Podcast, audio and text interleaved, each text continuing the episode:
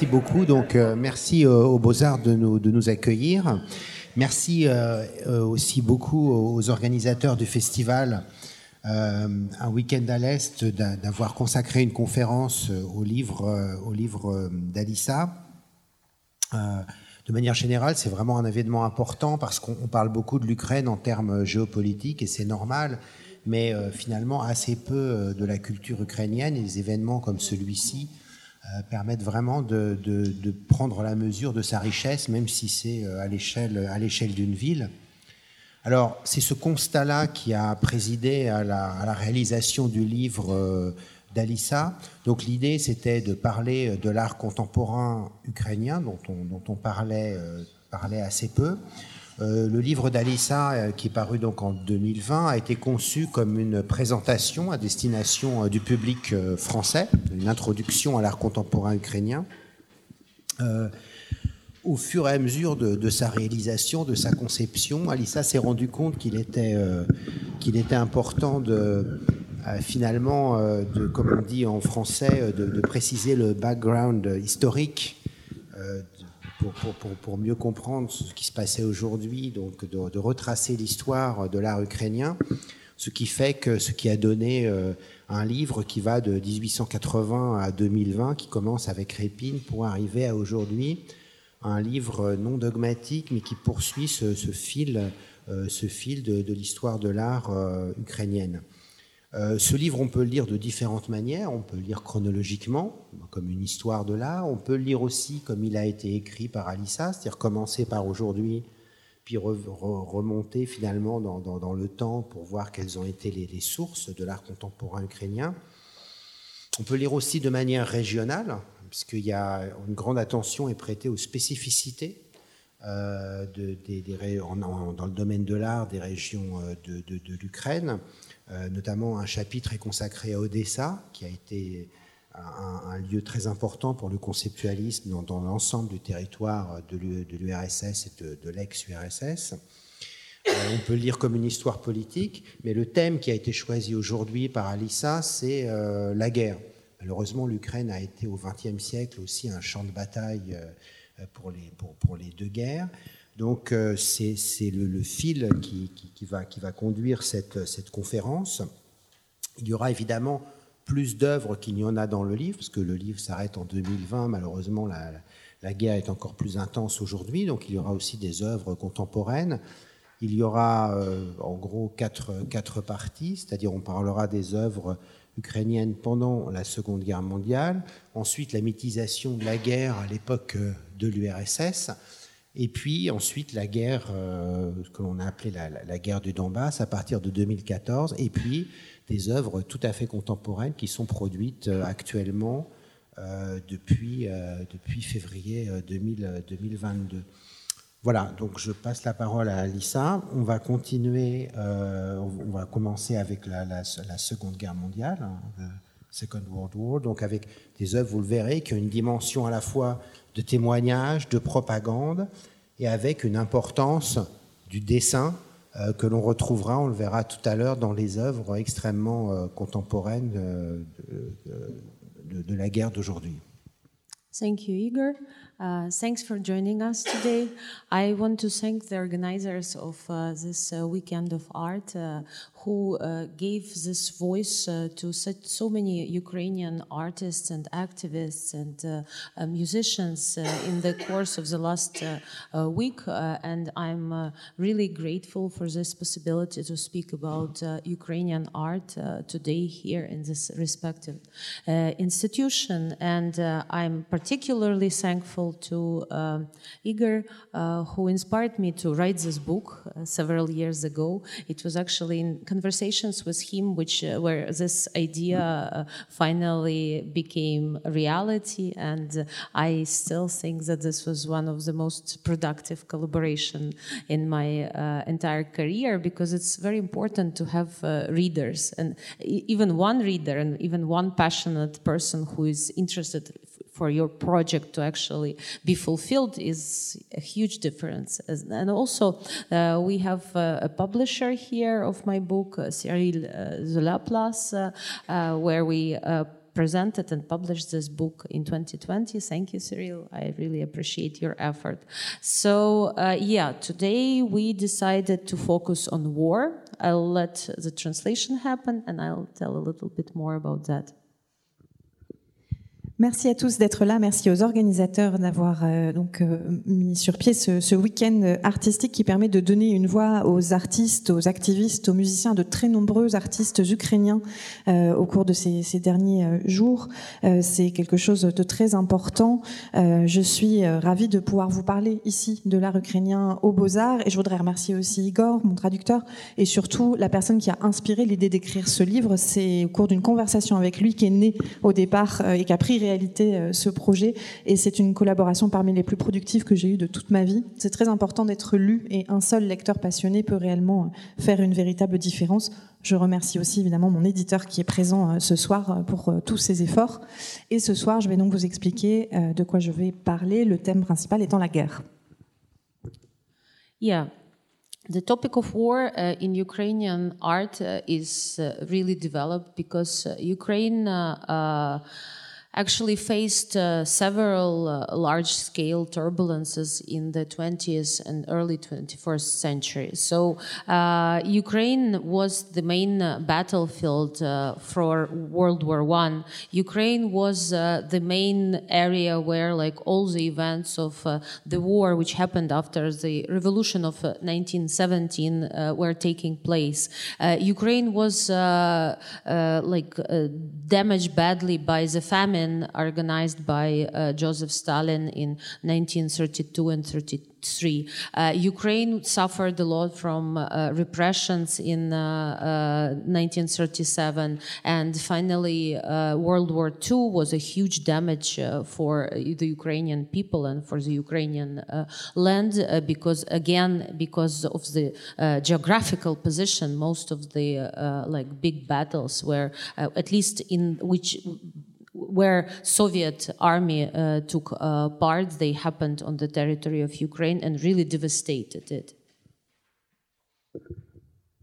Alors le sujet de la guerre est extrêmement développé dans l'art ukrainien parce que l'Ukraine a connu beaucoup de turbulences majeures au cours de, du XXe siècle et jusqu'au début du XXIe siècle. L'Ukraine, de par sa situation géographique et historique, a été un des principaux champs de bataille de la Première Guerre mondiale. Euh, elle a été aussi au cœur de, des batailles de la guerre qui a suivi la révolution de 1917. Elle a également particulièrement souffert de la famine orchestrée par Staline en 32-33. Euh, L'Ukraine a souffert énormément de la répression en 37. Elle a également été, euh, par sa situation, encore une fois, sa position géographique, euh, le territoire sur lequel se sont déroulées l'essentiel des grandes batailles dans lesquelles euh, l'armée soviétique a pris part pendant la Seconde Guerre mondiale.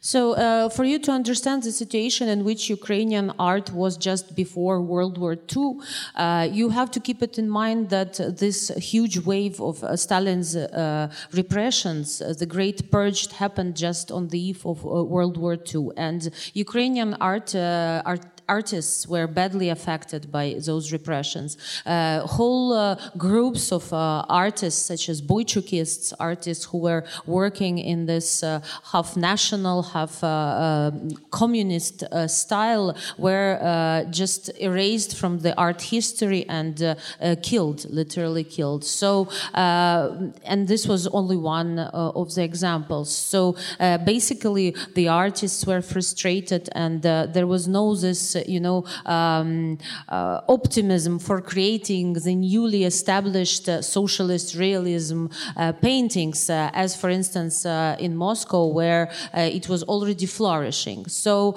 um, the World War II becomes this dividing line for the Ukrainian art, for the Ukrainian history, and surprisingly enough, during the war itself, artists are creating suddenly having this creative rebirth like this, uh, this um, encounter with uh, horrible reality, this tragedy, this drama and trauma somehow wakes a lot of people up. They, they, they, they, uh, they really start showing the signs of like really sincere and uh, um, deep uh, expression, which was uh, so badly censored and, you know, affected by the political regime in the Stalinist times. Alors, pour que vous compreniez la situation euh, du monde artistique en Ukraine juste avant la Seconde Guerre mondiale, il faut se rappeler donc que l'Ukraine avait particulièrement subi euh, les vagues de purges staliniennes qui ont eu lieu vraiment juste à la veille de la Seconde Guerre mondiale. Euh, les artistes ukrainiens, notamment, ont été particulièrement touchés. Des groupes entiers d'artistes, comme le groupe Boychuk, le mouvement Boychuk, qui était à la croisée de l'art nationaliste et communiste, ont été littéralement effacés de l'histoire de l'art, ont été pour certains carrément assassinés. Donc, les artistes étaient extrêmement frustré. Il n'était pas du tout euh, dans la même situation que euh, l'art socialiste euh, qui commençait à fleurir à Moscou avec une forme d'optimisme. Eux, il y avait vraiment une fracture et la ligne justement de fracture dans l'histoire de l'art ukrainienne, elle se situe pendant la Seconde Guerre mondiale, puisque de manière surprenante, c'est pendant la guerre, avec la confrontation avec la réalité horrible de la guerre, que l'art ukrainien va être stimulé et que va se voir le jour aussi une forme d'expression authentique de, la réalité de l'art ukrainien euh, à l'encontre de ce qui pouvait se passer euh, avec la censure pendant le, le, les purges staliniennes.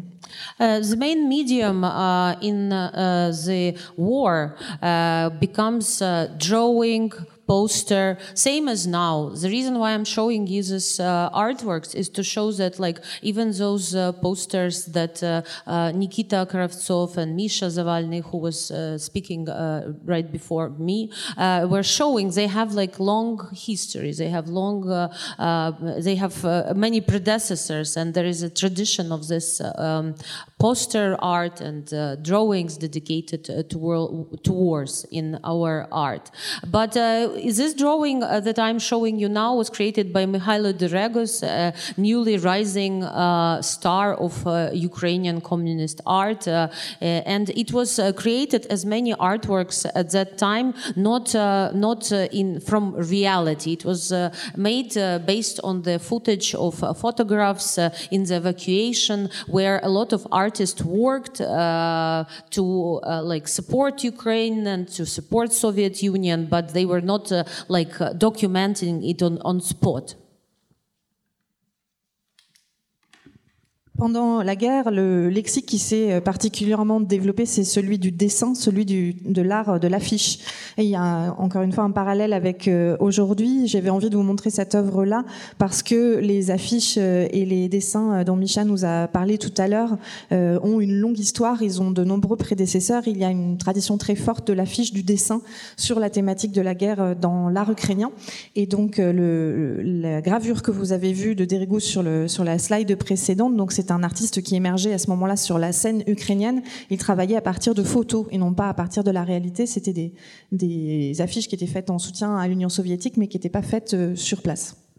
Um, another artwork that I'm showing is uh, uh, as an example of a Soviet uh, propaganda poster uh, made uh, in the um, uh, in 1942 by Vasil Kasyan, a superstar of Ukrainian graphics and in general one of the most prominent Soviet Ukrainian artists of the middle of the 20th century. And what is interesting about in this image is that um, we don't see a person here, like the uh, the uh, the letters say um, Slavs go to battle and uh, death to Nazi. Um, occupiers, but uh, we don't see a person in the typical uh, Soviet uniform. We see a person who is dressed in this uh, typical folk uh, Ukrainian uh, costume, and uh, not on just folk Ukrainian costume, but Western Ukrainian costume. And we have to keep it in mind that in that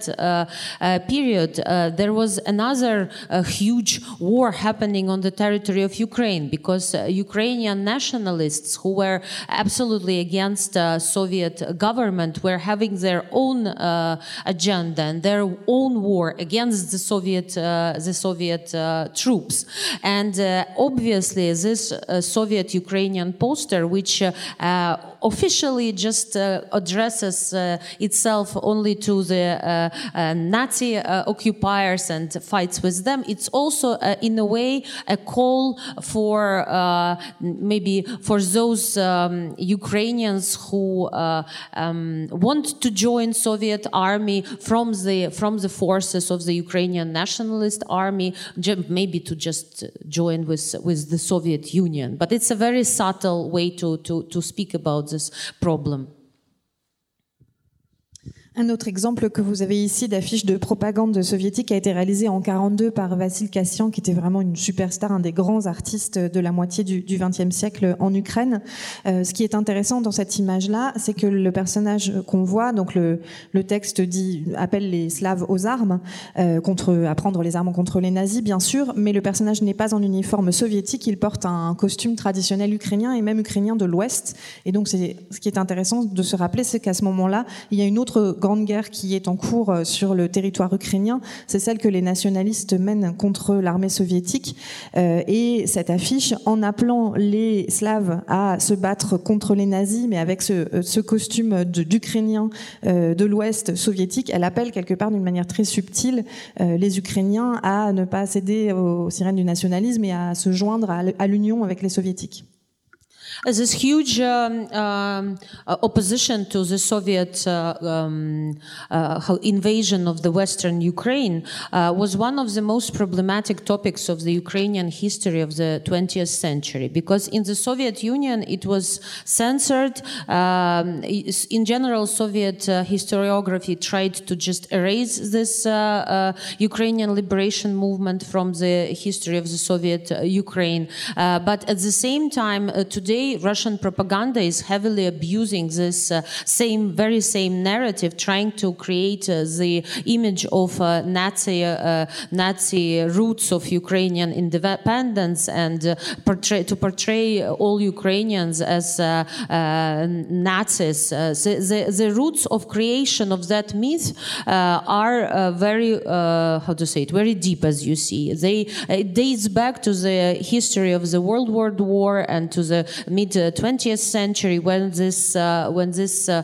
uh, propaganda emerged. So uh, I'm showing you uh, the how to say the image from the other side of that uh, um, conflict because it was created by Nil Khasevych, a member of Ukrainian liberation movement, and it's in a way like the voice from from from from anti-Soviet Ukrainian how to say it movement uh, of that period, which was uh, badly, uh, like, how to say it, um, which was, um, how to say it, um, it had uh, it didn't succeed and uh, the uh, in spite of the fact that it was a very uh, mass war which lasted till late 1950s still soviet union finally made uh, um, managed to destroy most of those troops uh, put a lot of people in the concentration camps and to erase the memory of that liberation movement for decades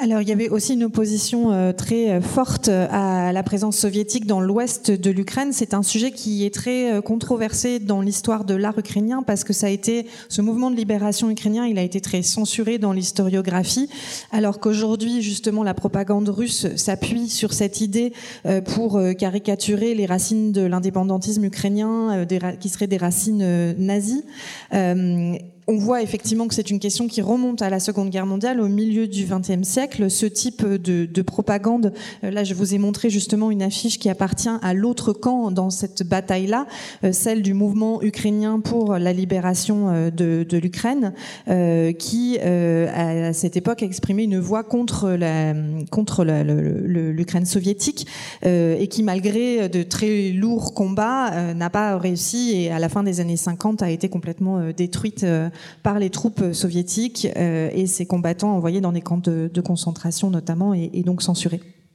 Another huge topic in the uh, history of uh, uh, this war and in Ukrainian art of this uh, period, of course, is Holocaust. Uh, Ukraine uh, saw also mass mm, killings of Jewish population, and also, um, for instance, this artist whose work I'm showing now, Zinovy Tolkachev, he was um, he participated in the in the um, uh, in the uh, uh, Red Army uh, troops, and uh, together with these troops, he uh, came to Auschwitz concentration camp just um, just a couple of weeks after it was liberated. And what he saw there traumatized him to this point where a typical Soviet propagandist artist who was creating like artworks about Lenin, about like com communist party, and so on, suddenly absolutely changed even the language of his uh, uh, artworks. He changed the he, the expression of uh, uh his in his uh, works and uh, um, created a series of works dedicated to the destruction of Jewish population in Auschwitz. And another very important thing is that he was probably in need of paper, or maybe he did it intentionally. I actually don't know, but he was using for his drawings of the series the actual uh, blanks uh, and paper from the concentration camp. And this like uh, striking contrast between the, the, the imagery and the documents of the of the Nazi camp are still, I think, very very important documents of this war. Un autre euh, grand sujet, évidemment, euh, dans l'histoire de, la guerre, c'est celui de, cette guerre de la Seconde Guerre mondiale, c'est celui de l'Holocauste. L'Ukraine a également connu énormément de massacres de masse de la population juive. Et euh, l'artiste que je vous ai présenté sur la slide précédente a participé notamment, est arrivé en fait avec les troupes de l'armée rouge à Auschwitz. Il est arrivé juste après la, la libération du camp et il a été particulièrement traumatisé parce qu'il y a vu, c'était quelqu'un qui produisait des affiches de propagande tout à fait classique sur le communisme, etc., qui a complètement changé sa manière de s'exprimer artistiquement et qui a créé une série, une série d'œuvres en fait sur la destruction du, de la population juive à Auschwitz. Mhm. Et ce qui est particulièrement intéressant euh, dans son, son travail, c'est qu'on ne sait pas si c'était intentionnel ou si c'est simplement parce qu'il manquait de papier, mais il a fait beaucoup de ses dessins sur des documents administratifs récupérés dans les camps eux-mêmes. Et donc il y a un contraste entre les images qui sont présentées et ces documents administratifs nazis qui rend cette œuvre encore particulièrement frappante. Uh, we are unfortunately very short of time, but I just want to show you this image. Uh, and this um, artwork uh, is dedicated to uh, another tragedy that happened uh, this time in Ukraine, uh, Babi Yar, a mass destruction or uh, of uh, Jewish population um, in the 1941 uh, by Nazi Nazi Nazi troops and this uh, work was made again by an artist who didn't uh, see all those things uh, in person. He just uh, came back from the evacuation uh, in the uh, in the end of the World War II and saw that half of his neighbors were just missing. And he started asking the remaining ones what happened in these years. And he discovered that there was this huge tragedy where like all the Jewish population of Kiev Kiev, uh, those who were not able to leave the city, those who were more old or maybe some young kids or people who didn't have the means to evacuate to uh, safer places, they were just uh, uh, killed and tens and, of thousands of people were killed in Babi Yar, a place which is famous now for this tragedy.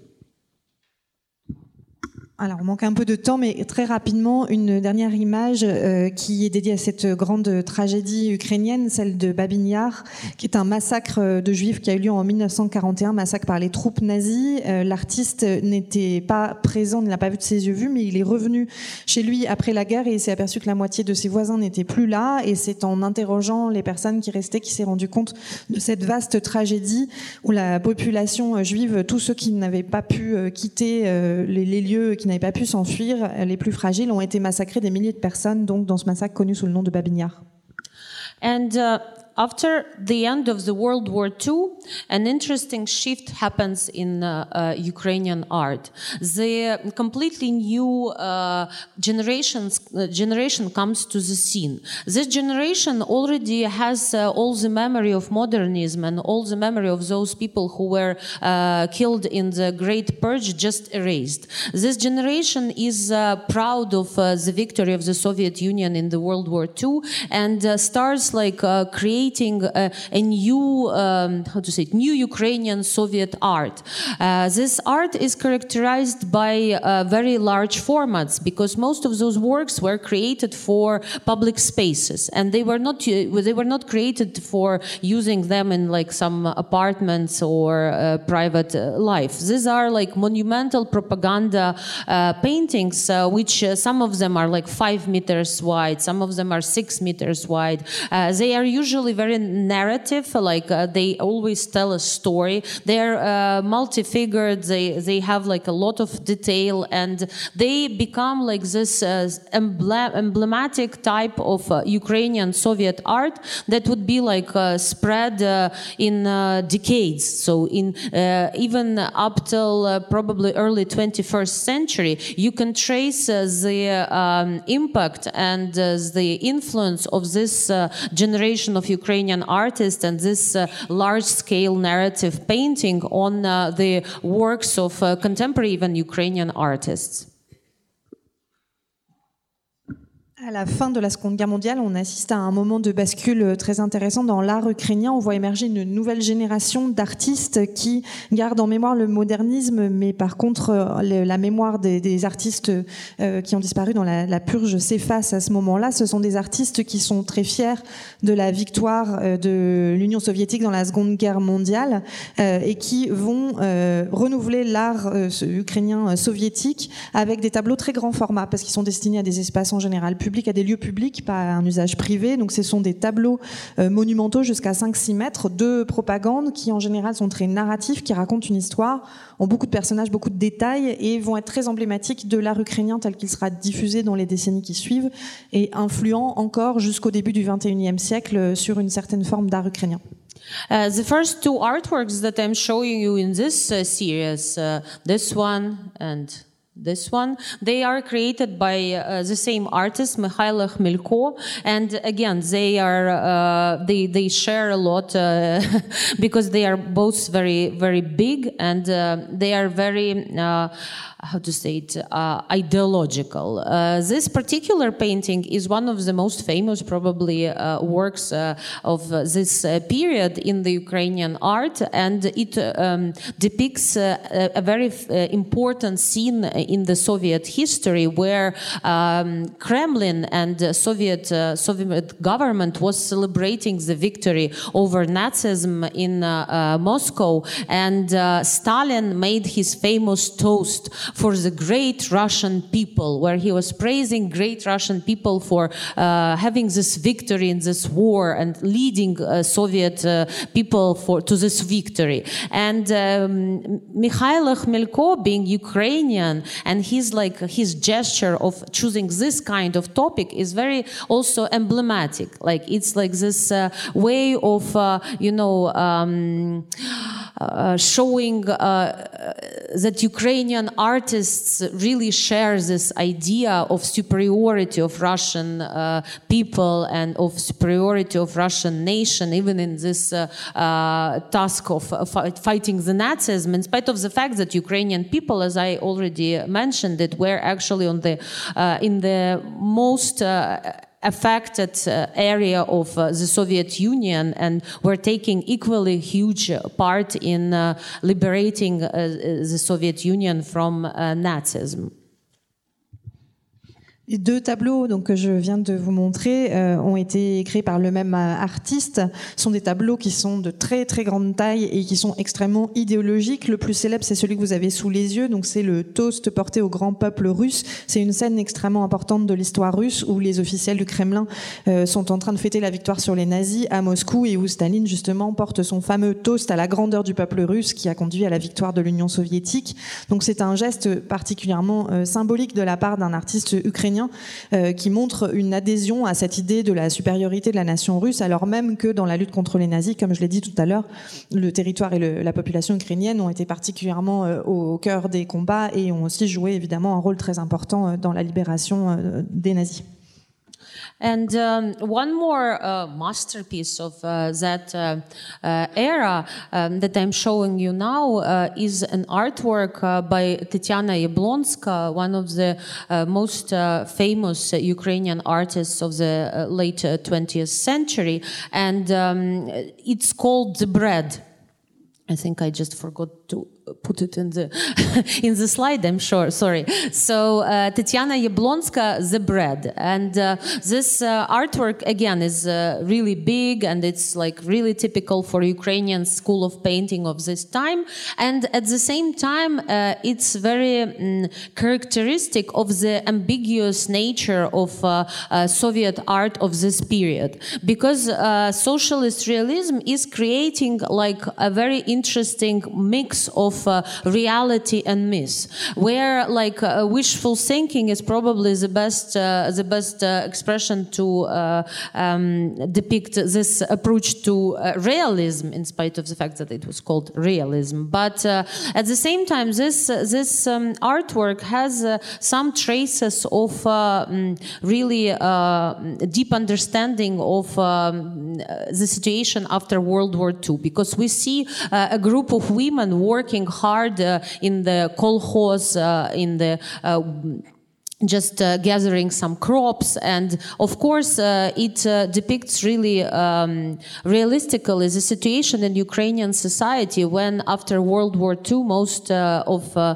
uh, most part of the male population was just killed in the war. And ukrainian women and not only ukrainian women but women in the soviet union had actually to take most of the male roles in the society. They would like build subway metro stations in uh, Kiev. They would uh, uh, work hard in kolkhozes. So this created like this huge generation of uh, uh, very uh, like women who who whose whose main uh, uh, like uh, tragedy was that they they remained alone actually, and uh, of course in this aspect this uh, this uh, uh, this painting has uh, a lot to do with reality. On the other hand, we have to keep it in mind that uh, the date of the creation of this painting is 1949, which uh, is very uh, striking because 1947 and 48 wa- were the two years where a huge famine uh, happened in the Soviet Union. And uh, Ukraine was badly affected by this famine. And uh, even uh, future General Secretary of the Communist Party of the Soviet Union, Khrushchev, was later mentioning some instances of cannibalism that would happen in Ukrainian villages at that time.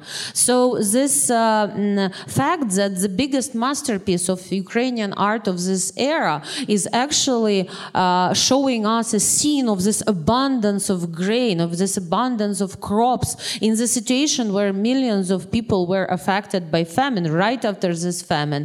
It's like it has a lot to do with the nature of Soviet art and uh, the way how Soviets were uh, preferring to deal with the uh, uh, questions of truth. Because um, in Soviet art, like uh, in spite of the fact again that it was calling itself realist, uh, realistic, um, there was a lot of um, uh, a, a lot of instances where just uh, very uncomfortable topics were not mentioned. So instead of like, for instance, Ukrainian uh, Soviet modernism of 1920s is speaking a lot of all those, you know, uh, capitalism, uh, capitalists, bourgeois who have to be killed, who have to be like uh, erased from the society and so on. Uh, in the late Stalinism, this is not present. Like silence is the best weapon. If if Soviet art wants to uh, like if there is an uncomfortable topic, uh, it's just not mentioned. It's not mentioned by the art. It's not mentioned by the official discourse. It's just erased from from from the memory.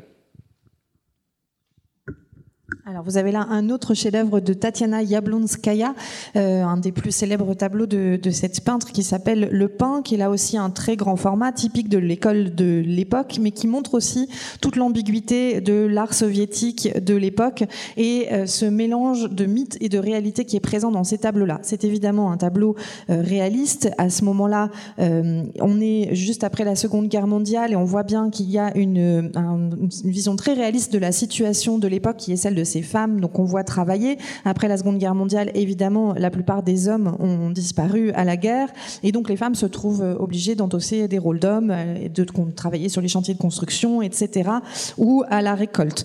Donc cette grande tragédie des, femmes qui sont restées seules est bien représentée de façon réaliste. En même temps, le tableau est daté de 1949. Ce qui est particulièrement frappant, c'est que c'est juste après la grande famine de 47-48 qui affecte l'Union soviétique et en particulier l'Ukraine. Et donc là, on on parle même de cas de cannibalisme dans des villages ukrainiens. Et là, on représente dans ce chef-d'œuvre une scène d'abondance où il y a énormément de céréales, de grains, alors qu'on est vraiment juste après cette famine. Donc ça dit énormément de choses par rapport justement à la manière dont l'art soviétique de l'époque euh, euh entretient un rapport plus ou moins ambigu avec la réalité. C'est un art qui se veut réaliste, mais dans de nombreuses situations, quand les sujets sont inconfortables, on a plutôt tendance à les taire ou à les éviter. Donc ça n'a rien à voir avec le réalisme moderniste des années 20 euh, qui euh, s'attaque au capitalisme en montrant le régime bourgeois qu'il faut soit euh, soigner, guérir, soit effrayer de la carte. Là, quand on est sur la fin de la période staliniste, c'est plutôt le silence en fait qui devient l'arme la, plus puissante et l'effacement des sujets gênants dans l'art comme dans le discours public.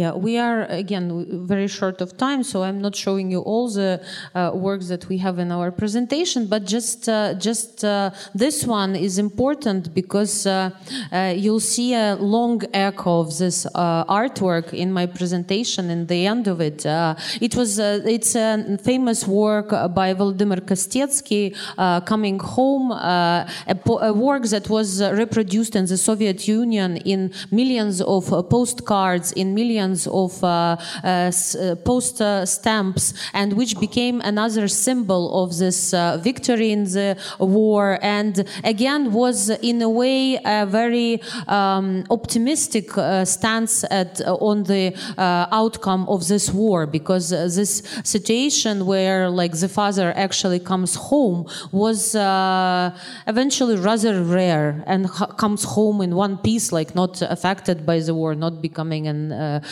crippled person. So this is like this idealistic, you know, uh, uh, uh depiction of uh, the end of this great war.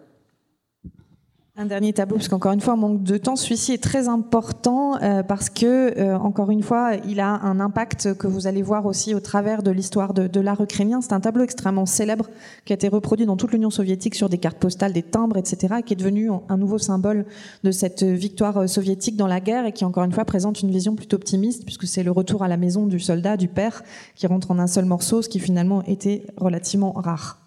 Donc, encore une fois, une vision idéaliste.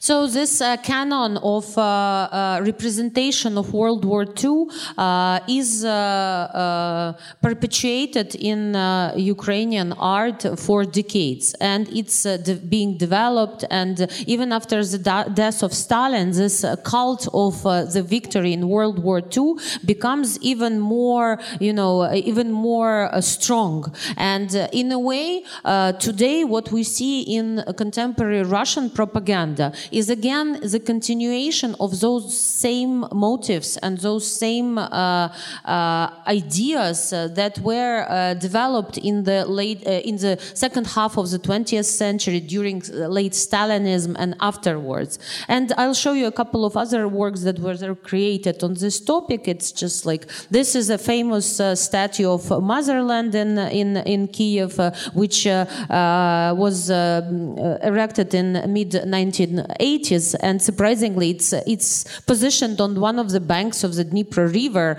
and uh, because this is, was probably the most comfortable place where they uh, could uh, put this uh, statue. But nowadays, it's facing Russia, and in a way, people uh, even are uh, how to say it, start liking it because, for instance, after the collapse of the Soviet Union, all all people in Kiev used to really hate this this this statue and consider it to be ugly, especially that it was put uh, intentionally just next to one of the oldest monasteries uh, on the territory of Ukraine and one of the main uh, destinations of uh, pilgrimage, uh, uh, Kiev Pechersk Lavra. And another uh, work was which was created almost uh, at, uh, before the collapse of the Soviet Union, already in 1980s, and uh, again perpetuates the same topic, perpetuates the same like narrative of this great victory in World War II, this heroic scenes where Soviet army is protecting the motherland and does some heroic acts. Alors cette façon de représenter, donc de, de, célébrer le culte de la victoire de la Seconde Guerre mondiale, elle s'est perpétuée pendant des décennies, même après euh, la mort de Staline, elle s'est même encore renforcée. Et aujourd'hui, dans une certaine mesure, un certain art de propagande russe poursuit, euh, continue à utiliser les mêmes motifs euh, qui se sont développés pendant toute la seconde moitié du XXe siècle. Je vous montre donc d'autres œuvres sur ce, sur ce même sujet. Ici, vous avez une statue dédiée à la mère patrie qui a été construite à Kiev dans les années 80 au bord du Dniepr. Qui euh, est de nouveau aujourd'hui euh, au cœur du, au cœur de, des conversations après avoir été euh, plutôt dénigrée et jugée très laide après l'effondrement de, de l'Union soviétique. Elle a par ailleurs été placée juste à côté d'un monastère qui est un lieu de pèlerinage très important. et puis la dernière œuvre que vous voyez également des années 80 traite toujours de ce même sujet des grandes scènes héroïques de la Seconde Guerre mondiale.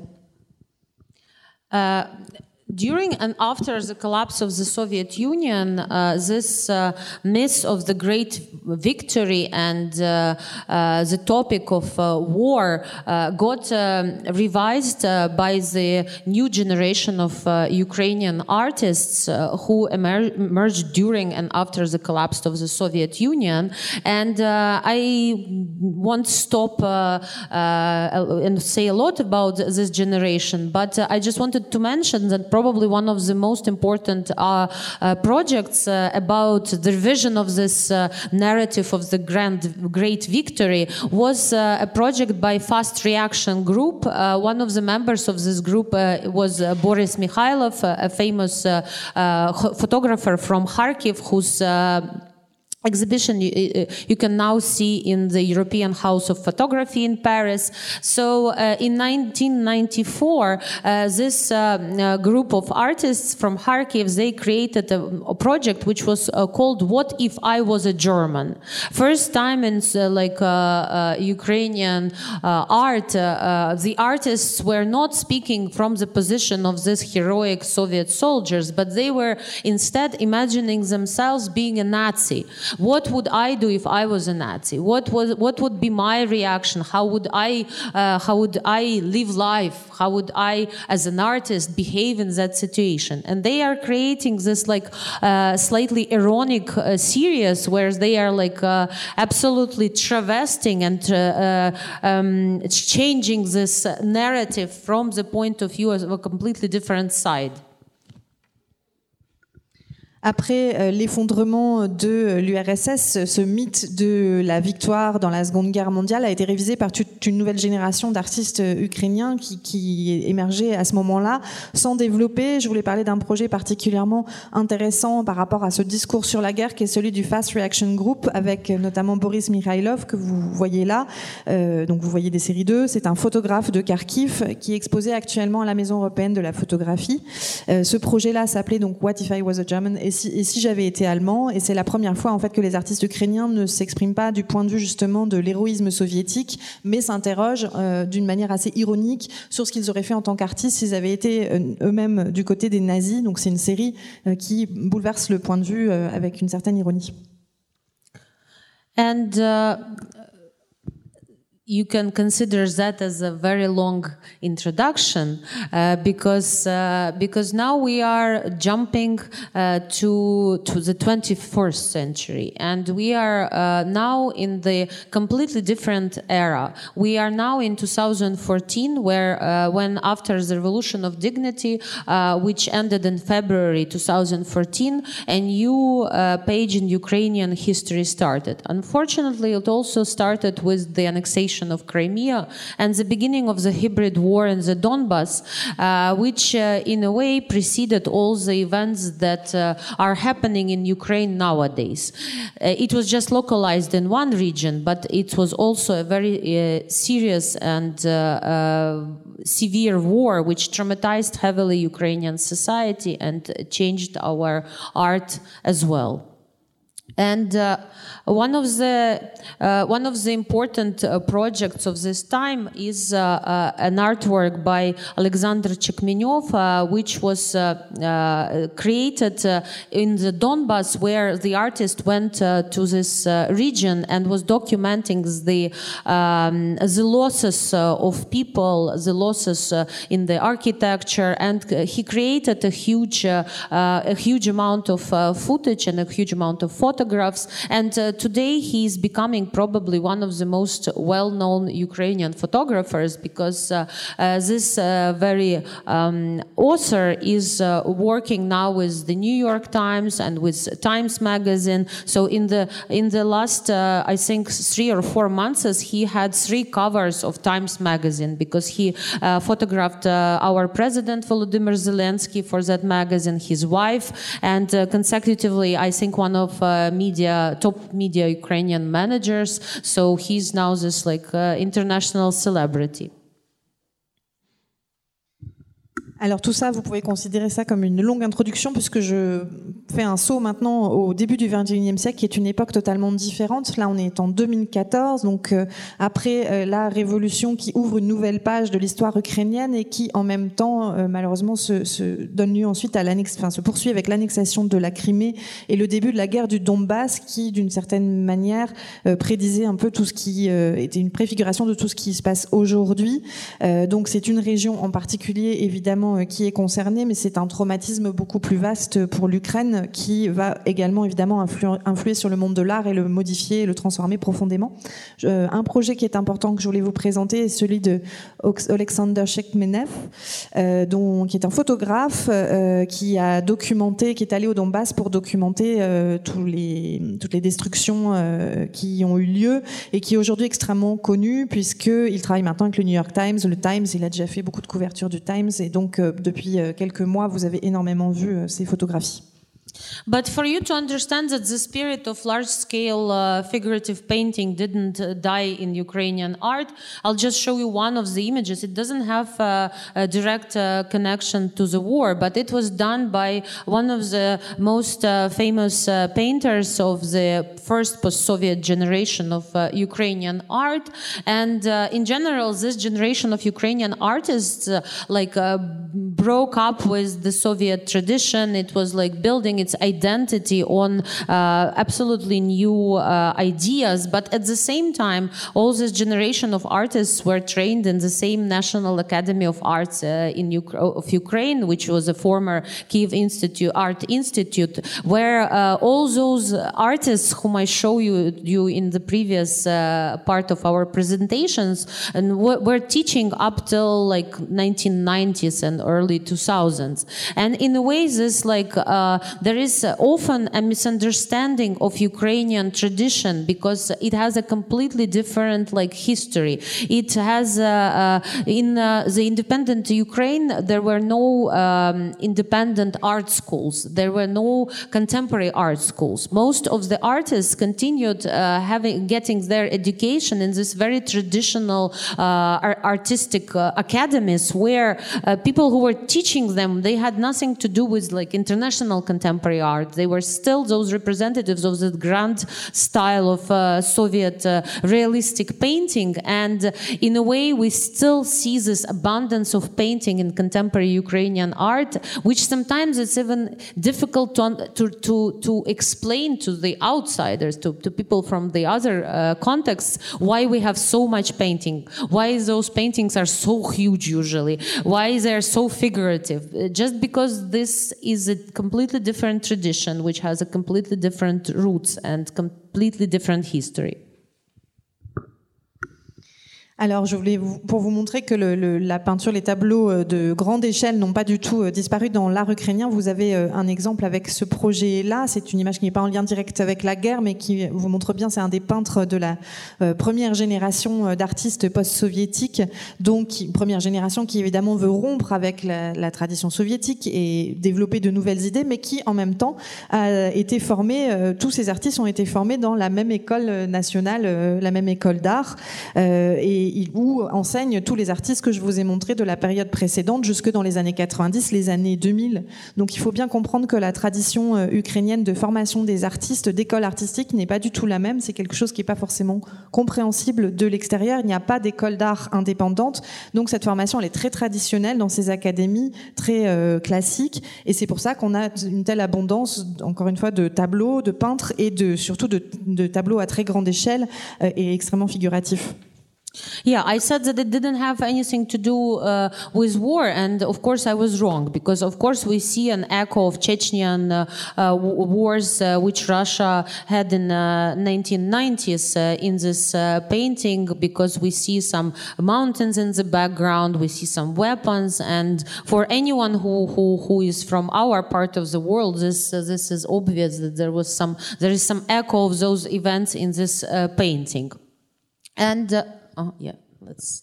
Bien sûr, j'ai dit que ça n'avait rien à voir avec la guerre, mais en réalité, évidemment, il y a une allusion à la guerre de Tchétchénie des années 90, parce que quand on vient de ma région du monde, quand on voit donc, le canon, les montagnes, etc., on entend l'écho évidemment de ces événements.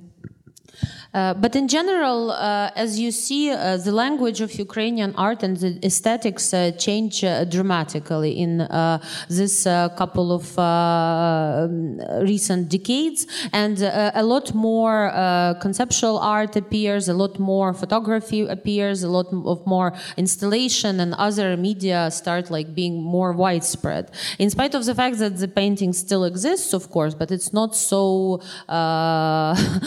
dominant. Mais de façon générale, on a quand même un changement radical du vocabulaire de l'esthétique euh, ces 20 dernières années, avec un art beaucoup plus conceptuel, plus de photographie, d'installation, euh, toutes sortes d'autres médias, même si la peinture est toujours présente, mais elle n'est plus aussi dominante. Uh, I'm showing you another uh, very important work uh, that was dedicated to the war uh, of 2014, and it was made by Mykola Ridnyi, a very um, important uh, representative of Ukrainian generation of artists who came to the scene uh, somewhere around 2004 during and after our revolution, Orange Revolution, another important event in the Ukrainian recent history. And it's called the blind spot. And it's dedicated to the uh, way how people uh, during the conflict have this like very distorted vision. How sometimes we don't see uh, things that are just in front of us because we are manipulated by the media or we are manipulated by propaganda or we are just like traumatized to the point where we are not able to perceive things uh, correctly œuvre importante euh, de 2014 euh, de Nicolas Ridny, c'est qui appartient donc à la nouvelle génération d'artistes ukrainiens qui a émergé en 2004 suite à la révolution orange. Donc ça s'intitule Blind Spots, qui veut dire tache aveugle ou, qui peut aussi s'interpréter comme angle mort et qui montre bien la vision déformée que l'on peut avoir en temps de conflit parce qu'on est manipulé par les discours politiques médiatiques ou parce qu'on est trop traumatisé pour pouvoir voir la réalité normalement. And another work uh, about uh, the Donbas war, uh, an installation of uh, arguably one of the most famous artists uh, from Ukraine, uh, Nikita Kadan, uh, made as a part of the Istanbul Biennale of Contemporary Art in 2015, and is dedicated to the destruction of a uh, uh, local history museum in Donetsk, where like the shelling destroyed the museum, its its exhibition, and the artist creates some some some imaginary space where uh, you can you, you cannot understand whether it's like the museum or maybe a prison or there are those tires uh, in the background which uh, uh which are a typical uh, symbol of uh, our revolution because people were burning a lot of tires during during the protests so it's like this hybrid hybrid space which which reminds us of that trauma and of that losses during the the war in the the Donbas. Voici une autre œuvre qui parle de la guerre par un des plus célèbres artistes ukrainiens, Nikita Kadan, euh, qui a été présenté à la Biennale d'Istanbul en 2015 et euh, qui fait allusion à la destruction d'un musée d'histoire locale de Donetsk dans des bombardements. Euh, on voit ici un espace euh, imaginaire qui pourrait être le musée, mais qui pourrait aussi être une prison, avec aussi la présence des pneus qui évoquent ceux que brûlaient les manifestants euh, dans notre révolution. Donc c'est un espace hybride qui évoque le traumatisme de la guerre du Donbass. Another artist who was extremely active in this uh, period is uh, Maria Kulikovska. She is originally from Crimea, and um, she, uh, she she created a lot of projects uh, dedicated uh, to uh, also both the war in the Donbass and the annexation of Crimea. And this particular artwork is her performance "Happy Birthday," which she made in Saatchi gallery in London in 2015. But it was um, it was related to her her uh, previous works because uh, just on the eve of the beginning of the war in the Donbass, Maria had an exhibition in one of the few uh, art centers, like actually the, the only one in uh, Donetsk, uh, uh, which was called Izolyatsia. This art center had her big show of her sculptures, which are basically the casts of her body. And um, just immediately after that, the war started, and uh, it's like one of the strangest, probably, pages in the history of contemporary Ukrainian art because this famous Ukrainian uh, art center in Donetsk, Izolyatsia, was converted by separatists into a torture chamber and concentration camp for prisoners. So it was a stronghold of uh, these uh, separatists and also like a place where uh, like if, uh, for instance there is this famous uh, uh, journalist Stanislav Aseev whose books are now being published by Harvard University Press. And he was kept as a prisoner there in Izolyatsia for I think two years or something like that and wrote even books about his experience of being of being in that place not as a you know visitor of an art exhibition but as a as an actually uh, person who, who, who, who is uh, kept in the concentration camp. So uh, Maria's uh, artworks uh, uh, were uh, destroyed by the separatists and a lot of other works were destroyed. Like there are even some photographs of catalogs of Boris Mikhailov that were torn. Like for some reason, like this people who, who, who were arranging that prison on the place of this contemporary art center completely hated contemporary art and they like took their refuge uh, uh, and uh, they destroyed a lot of works. And um, they also were using Maria's works which were like the, in the shape of her body as her sculptures as for target practicing. So they were just shooting them. And they um, they executed this way like many bodies of this artist because they were all the copies of, of, of her own body. And uh, it was such a traumatic uh, uh, uh, experience for her that she kept uh, referencing the, and kept coming back to the story again and again in her later works. And this is one of the incidents where she was just destroying another uh, copy of her, uh, another cast of her body, just as a, as a, you know, as an homage to that uh, story and to that situation. Alors voilà une autre artiste, Maria Kulikovskaya, qui est originaire de Crimée et qui a énormément travaillé autour du Donbass. Elle fait notamment des performances. Ici, c'est une performance à la Sachi Galerie que vous voyez, mais qui est aussi en lien avec des œuvres précédentes. Puisqu'au tout début de la guerre du Donbass, elle l'avait exposé à Donetsk dans un des rares et plus célèbres euh, lieux artistiques de Donetsk, qui s'est trouvé, euh, donc où elle a exposé des sculptures. Elle, elle fait des sculptures qui sont des moulages en fait de son propre corps et qui s'est trouvé par un de ses événements euh, les plus étranges de, l'histoire ukrainienne, euh, converti en centre de torture, en centre euh, où étaient gardés des, prisonniers, notamment un journaliste célèbre qui a écrit un livre sur les deux ans qu'il a passé là, non pas en tant que visiteur d'une exposition d'art, mais en tant que prisonnier d'un camp de concentration. ces œuvres, elles ont été détruites par les séparatistes qui tenaient ce, camp. il y a d'autres, beaucoup d'autres œuvres contemporaines qui ont été détruites aussi, y compris des photos de Boris Mikhailov dont on a parlé tout à l'heure. c'est les gens qui tenaient ce centre détestaient justement l'art moderne et, ont choisi de détruire toutes ces œuvres et utiliser les sculptures du corps de Maria comme cible pour s'entraîner, donc leur tirer dessus, ce qui est quelque chose qui a été extrêmement traumatisant pour elle et auquel elle a fait référence dans de nombreuses œuvres qui ont suivi, dont cette performance où elle reprend cette idée de détruire un nouveau moulage de son propre corps pour, euh, faire un, pour rendre hommage et faire allusion justement à cet événement euh, traumatique. Another artist whose work is very important in the context of this uh, war in the Donbass is Alevtina Kakhidze. Um, her um, most, uh, probably, her strongest and her most, uh, uh how to say, touching project uh, from that uh, times, uh, at least for me, is uh, her diary, uh, which is called uh, The Story of Strawberry Andreevna or Zhdanivka.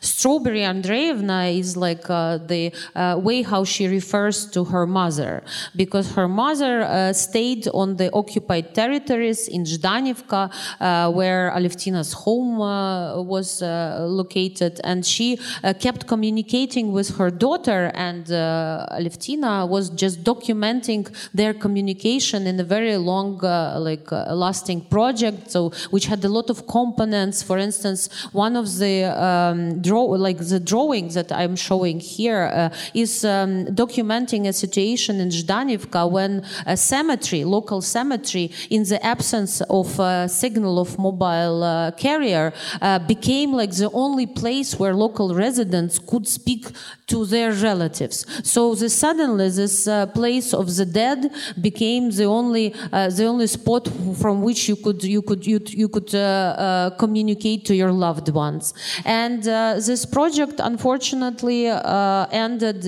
in a tragedy because Alevtina's mother died, I think, in 2019 on one of the checkpoints trying to cross the border between the occupied territories and Ukraine, Ukrainian Ukraine.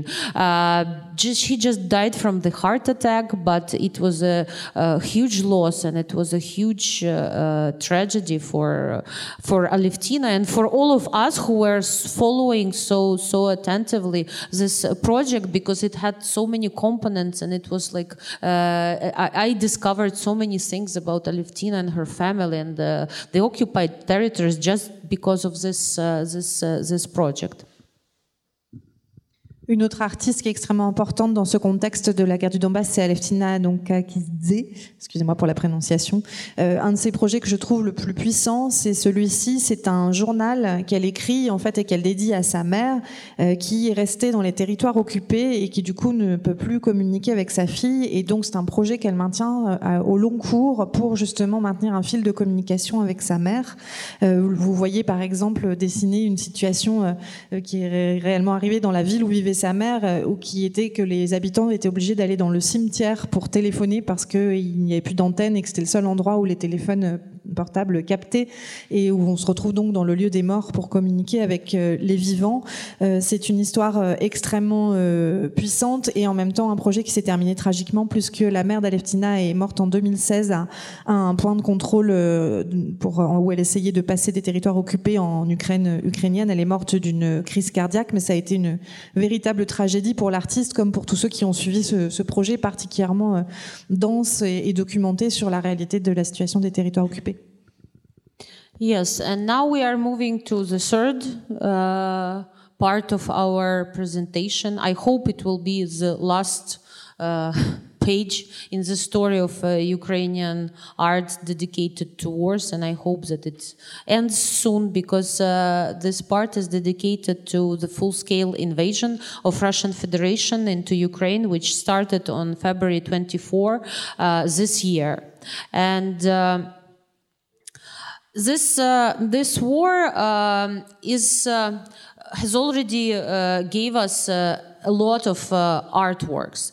Uh, I think due to the nature of uh, contemporary society, where uh, images are being shared so uh, fast, and people already are so used to sharing all this imagery, um, art becomes a very uh, even more important part of like you know of our life and our um, thinking about this war because it's like most of the artworks that are being created today are uh, created uh, either for social media are, or are just almost immediately shared on the social media. So this is this fast reaction art, which like, which is created like days or hours just before uh, the viewers are able to see it. And this gives uh, us uh, the uh, rare possibility to trace the ongoing war just in images, just while it's still happening. And it's like a very precious experience in spite of the fact that it's a very heartbreaking and sad one. And uh, another interesting feature of the art of this period is the, again, as we were speaking, we were started our presentation from um, uh, World War II, and I mentioned that there was there were a lot of drawings in that period. Again, here we also have a huge dominance of drawing, but uh, in World War II, I think the reason why drawing was so important was just because of the obvious reasons the lack of materials. Like you don't have like access to uh, large canvases and uh, sophisticated uh, uh production materials when uh, such a huge war is happening in your country. But i think what is happening today is slightly different On arrive maintenant à la dernière page, je l'espère, de l'histoire de l'art ukrainien dédiée à la guerre, une page qui, on espère, se tournera bientôt, puisque c'est celle de l'invasion russe de cette année, de février 2022. Une guerre qui a déjà euh, produit un certain nombre d'œuvres d'art, euh, sans doute du fait de la vitesse à laquelle les images se partagent dans la société contemporaine. L'art tient un rôle encore plus important dans nos vies, dans notre réflexion. La plupart des œuvres sont soit créées directement pour les réseaux sociaux, soit immédiatement partagé euh, sur ces médias. Euh, et donc, c'est une, vraiment un art de réaction immédiate. Les œuvres sont créées à peine quelques heures avant d'être vues. Et ça permet aussi en même temps de suivre les événements en cours d'une manière qui est à la fois euh, très précieuse et évidemment en même temps très triste. donc, encore une fois, je reviens à ce que je disais sur l'art de la Seconde Guerre mondiale qui était particulièrement riche en dessins. C'est le cas, encore une fois. pour la Seconde Guerre mondiale, il y avait une question de manque de matériaux, de manque d'accès à des matériaux de type des toiles, etc., des matériaux sophistiqués. Aujourd'hui, la prédominance du dessin s'explique par des raisons différentes. Uh, I think what uh, um, the main reason why drawing becomes so relevant and so important is because, uh, in a way, uh, today we lost uh, to a certain extent trust in the photography.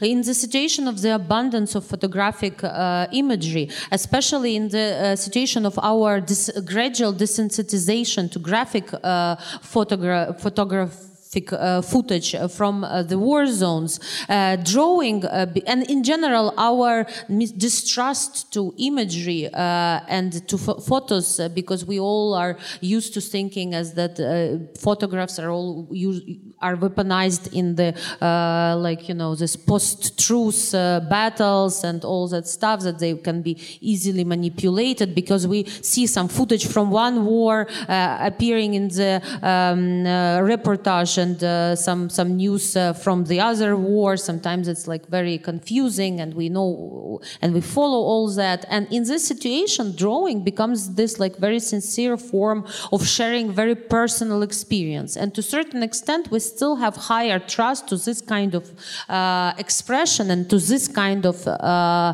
um, artwork than to even like the most uh, graphic uh, photo photo photos evidence from the war zones.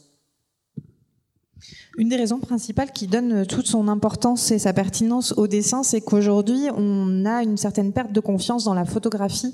Il y a d'une part une forme de surabondance des images photographiques qui fait qu'on a perdu une sensibilité aux images les plus crues qui peuvent être diffusées, celles qui sont prises dans les zones en guerre. Et puis il y a aussi une forme de défiance par rapport à la manipulation, à l'usage qui peut être fait de ces photos dans euh, l'ère de la post-vérité. On voit apparaître dans des reportages sur une guerre des images qui représentent une autre guerre. On voit les confusions aussi que ça crée. Et donc quelque part, le dessin une, redevient une forme d'expression plus personnelle, plus sincère, dans laquelle, d'une certaine manière, on a davantage confiance. Uh, so this uh, first artwork is uh, was created just on the eve of the war by Katerina Lisavenko, uh, a female artist who is uh, um, showing us an absolutely opposite situation from like a, a classical Virgin Mary story, where the the, the woman takes a very active mm, position and is just like showing this powerful sign of protest to to to viewers viewers. And for all the Ukrainians, uh, this is a very clear and understandable uh, like image because we understand to whom this uh, woman is showing this fog. Une des premières, euh, par exemple, images que je peux vous montrer qui a été vraiment faite au moment du, déclenchement de la guerre, juste à la veille de la guerre, euh, c'est vraiment le contraire de la vision classique de la Vierge Marie. Là, la femme est active, elle adresse un signe de protestation extrêmement clair que tous les Ukrainiens et les Ukrainiennes euh, comprennent et, savent à qui euh, il s'adresse.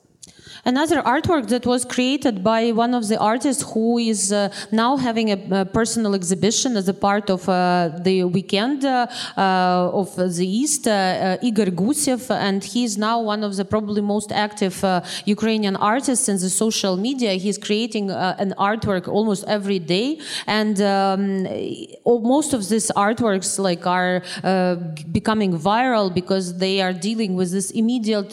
he's immediately reacting to certain certain uh, certain situations and certain news uh, in the media. And uh, this is one of the first works that he created. And a lot of these works of this period are made on the old book covers because today in Ukraine we have a lot of discussion of the revision of um, maybe even literature canon and uh, revision of our attitude to Russian literature and this like uh, reusing of uh, old book covers becomes like a, a Igor's way of like you know uh, reacting to all this situation.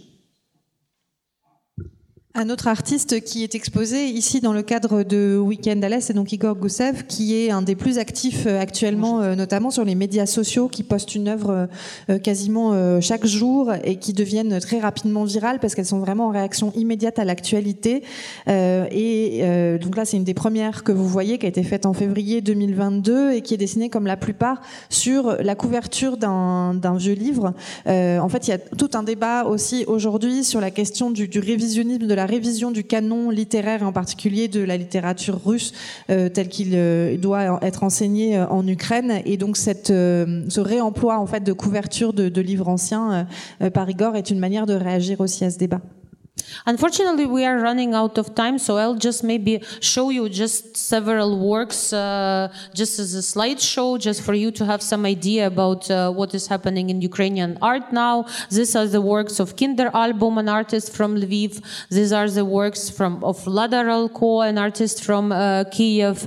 Uh, this is another uh, project by Alexina, Alevtina Kakhidze, whom I already showed you, and who is now one of the most active voices in this uh, And uh, another drawing made by Danilo Movchan, uh, uh, an artist from Lviv, uh, who uh, made this artwork uh, to reflect on the destruction of the museum of Maria Primachenko, one of the most famous Ukrainian artists of the middle 20th century, and who was painting such beasts. And he just re, re, re, resought and revisited her her imagery and created his own beast in the colors of the Ukrainian flag, who is, uh, which is like destroying some unknown uh, uh, monster.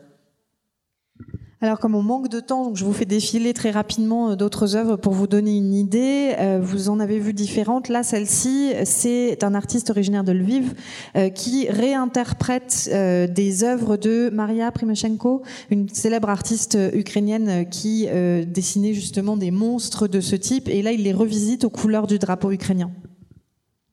This is the poster made by Alexei Sai, another artist. Uh, so this is like uh, belongs to the category of the posters of this war, and it shows us a hybrid figure of uh, Dostoevsky and Leo Tolstoy, uh, who are uh, uh, how to say it attached to the body of a ballerina, and which this this strange monster is destroying a Ukrainian city, and it again it it reflects on this weapon weaponization of uh, culture in uh, um, the official discourse of the Russian Federation today and on the debate regarding the cancel culture, uh, which is very important for Ukrainians today and all those issues. Another project by Alexa uh, by Alexander Chekmenev, who I already uh, showed you, and uh, which uh, is was documenting the life of people in uh, Kiev bomb shelters early in the days of this war in March uh, 2022. And this uh, project became very,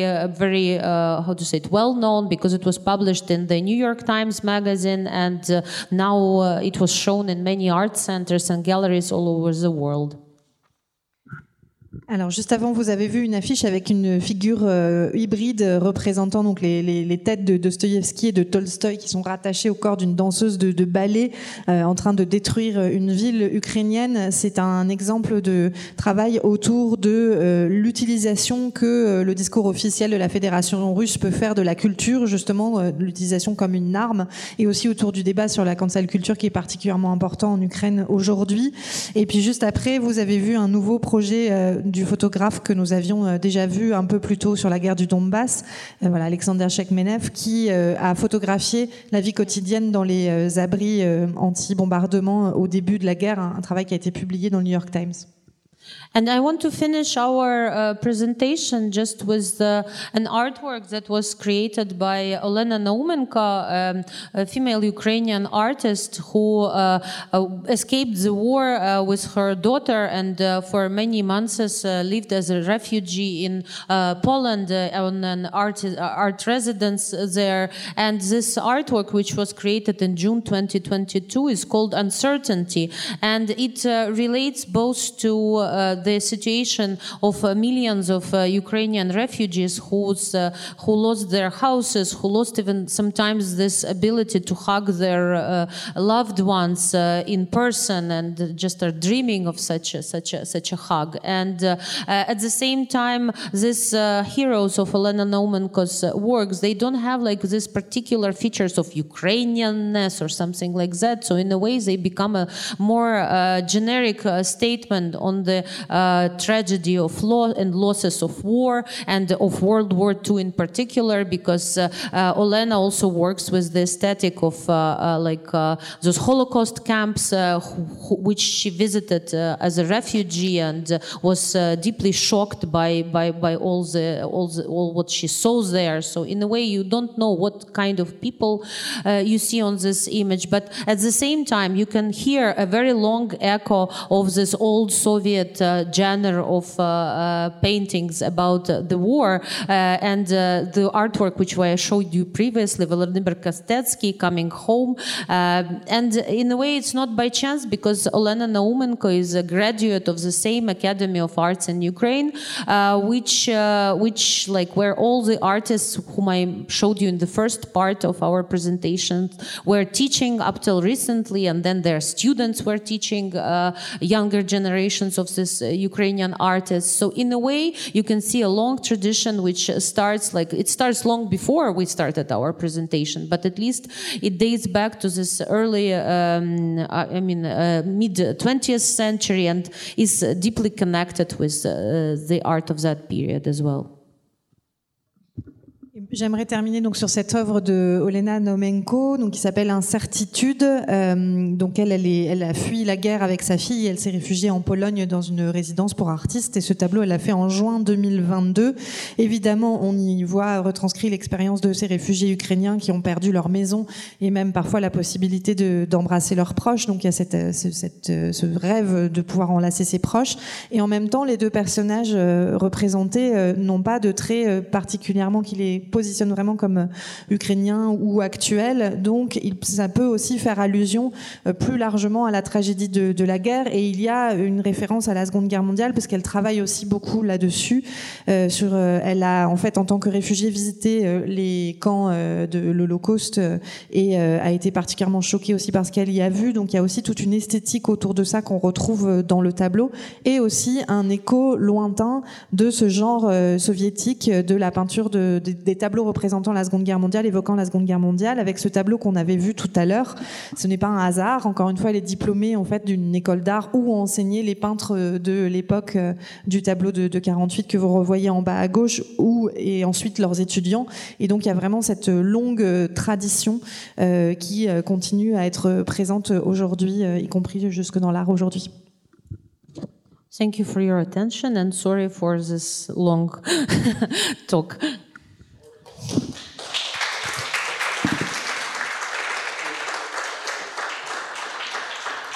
Euh, excusez-moi, je vais seulement vous dire, euh, il y a un concert ce soir donc au Châtelet. Le festival se termine ce soir. Et pour reprendre dans le journal, il y a une entrevue avec Alexander Tchekmenev, donc, euh, dont Alissa a parlé, et aussi il y a une entrevue dans Mediapart avec Alissa qu'on a fait pendant le festival. Si vous voulez découvrir, voilà. Merci, merci donc à Igor, à Margot et à Alissa. Merci beaucoup. Euh, à bientôt. Merci.